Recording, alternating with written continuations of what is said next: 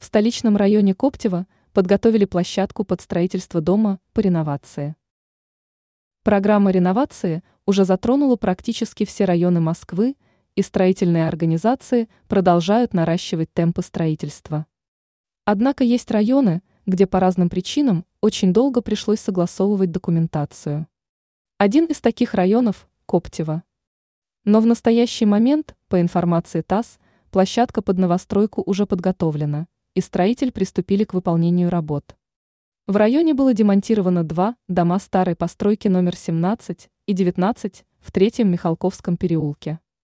Жители этих домов уже благополучно расселились в предоставленные под заселение новостройки.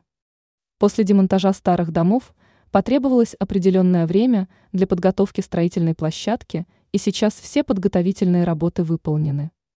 На площадке будет построен жилой дом – по оригинальному проекту на 350 квартир. Уточняется, что всего в районе планируется расселить 123 дома. А это значит, что более 24 тысяч жителей скоро переедут в новые квартиры. Ранее уже появлялась информация о том, что со следующего года перед застройщиками будет поставлена задача ускорить выполнение строительных работ в двух раза. Предпосылки для этого есть. В первую очередь необходимо разобраться с документооборотом, который замедляет определенные виды работ.